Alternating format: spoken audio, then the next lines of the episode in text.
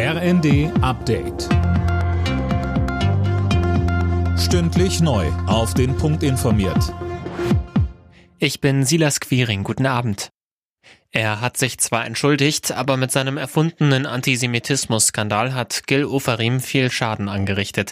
Christiane Hampe fasst die Reaktionen zusammen. Beim Zentralrat der Juden hieß es, neben der Öffentlichkeit hat der Musiker auch die jüdische Gemeinschaft belogen. Der Leipziger Oberbürgermeister Burkhard Jung sagte, der Imageschaden für die Stadt Leipzig und für die Menschen in ganz Ostdeutschland sei immens.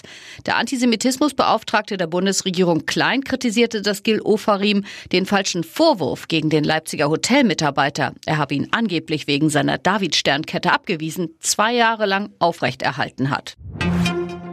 Wie kriegt die Bundesregierung die Haushaltskrise wieder in den Griff? Antworten darauf haben sich heute viele von der Regierungserklärung von Bundeskanzler Scholz erwartet. Sönke Röhling, welche Antworten hat er denn geliefert? Ja, da muss man schon ein bisschen suchen. Immerhin hat er klargestellt, dass bei Rente, BAföG und Wohngeld nicht gespart werden soll.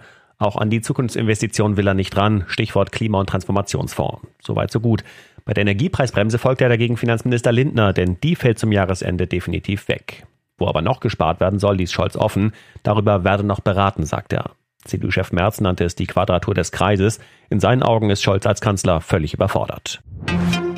Nach mehr als zwei Wochen sind alle 41 verschütteten Tunnelarbeiter in Indien gerettet. Die Männer wurden über eine extra gebaute, fast 60 Meter lange Rettungsröhre aus dem eingestürzten Tunnel geholt. Sie hatten den Einsturz am 12. November zwar überlebt, waren seitdem aber von der Außenwelt abgeschottet. In der Fußball Champions League könnte Borussia Dortmund heute vorzeitig den Sprung ins Achtelfinale klarmachen mit einem Sieg gegen AC Mailand.